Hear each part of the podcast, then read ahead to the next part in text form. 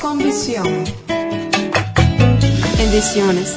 Sean todos bienvenidos a una nueva emisión de Voz con visión en nuestra primera temporada de Superando la Crisis. Cada vez que abro una red social me encuentro con un desastre. Al principio me sorprendía, pero a la fecha de hoy me doy cuenta que todo lo que sucede, la Biblia lo dice perfectamente. Toda esta crisis lleva a algo en general, y es a una desorganización total. No sé en sus países, pero aquí en mi país los horarios de todo cambian casi que diario, y poner y quitar medidas se ha vuelto muy común. Hace unos años leí un libro que no recuerdo su nombre, pero el testimonio de esa persona habla nuestros días. Era un hombre que con el sudor de su frente había levantado un pequeño negocio, pero una crisis llegó a su país. Provocó que lo perdiera casi todo. En ese momento, él no veía la luz al final del túnel. Los meses pasaron y no encontraba trabajo. Y su familia ya estaba empezando a tener escasez de víveres. Rodolfo, que nunca antes había cogido un arma, la tomó y salió a la calle.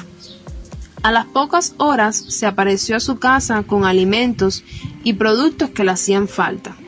No pasaron 25 minutos y la policía estaba en su casa. Había cometido un delito. Rodolfo había robado una pequeña tienda y le había disparado al cajero. Quizás diga, ay, pero eso es normal, ocurre muy a menudo. Lo que más me gustó fue lo que declaró en su historia. Él en la cárcel conoció a Jesús y desde que llegó a ese lugar se arrepintió de todo lo que había hecho.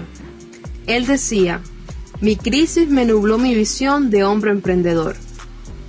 Con esta historia podemos comprender cómo en tiempos difíciles la crisis te lleva a cometer delitos, a negociar tus valores y olvidar el hombre o mujer que eras. Un factor común en la mayoría de estos casos es que empiezas a dudar y pierdes la fe. Los nuevos cambios que se producen en medio de ese torbellino te hacen temer, pues los torbellinos vienen y arrasan con lo que se encuentran en su camino. Por lo tanto, trae consigo consecuencias, pero depende de ti a cómo respondas a ese proceso. Te pregunto, ¿Quieres tener la actitud de Rodolfo? ¿Estos cambios te han alejado de Dios o te han hecho más fuerte? La clave es ser fiel a Dios y obedecer. Por inmenso que parezca el sufrimiento, Dios tiene un propósito.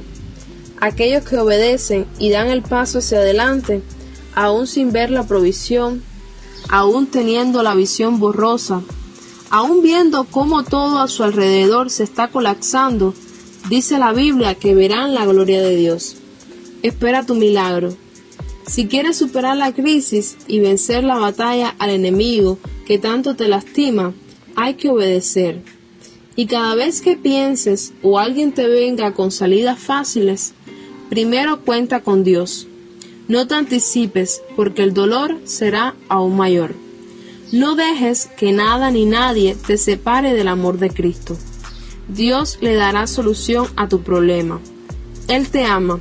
Por eso no olvides que eres un hijo, no olvides que eres una hija del Dios Todopoderoso. Pues como dice la palabra de Dios en Mateo 6:26, mirad las aves del cielo, que no siembran ni ciegan, ni recogen en graneros, y vuestro Padre Celestial las alimenta. ¿No valéis vosotros mucho más que ellas? No olvides las promesas que Dios te ha dado. Sé fiel y guarda sus mandamientos. Si te ha gustado esta meditación, compártela con tus familiares y amigos. Estamos en YouTube como Voz con Visión.